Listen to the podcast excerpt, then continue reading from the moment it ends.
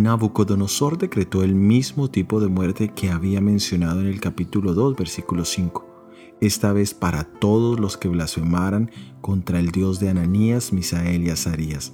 Aunque definitivamente esta orden no es la forma en que Dios busca el respeto ni la adoración de sus hijos, fue así como muchas personas conocieron acerca de Dios en el imperio babilónico.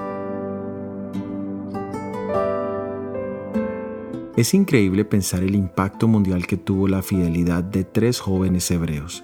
Hoy, en un mundo con casi 7.800 millones de personas, se puede pensar que es imposible que unos pocos fieles puedan llevar el Evangelio a todos los rincones de la tierra. Pero en esta historia tenemos una preciosa enseñanza no con ejército, ni con fuerza, sino con mi espíritu, ha dicho Jehová de los ejércitos. Fue por el espíritu de Dios que Israel fue libertado de Egipto.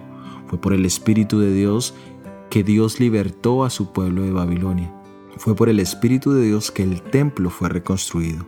La obra de Dios siempre tiene un final exitoso, aunque de una manera silenciosa el Espíritu de Dios trabajó en el corazón de los jóvenes hebreos dándoles la fortaleza para permanecer fieles en el momento de la prueba.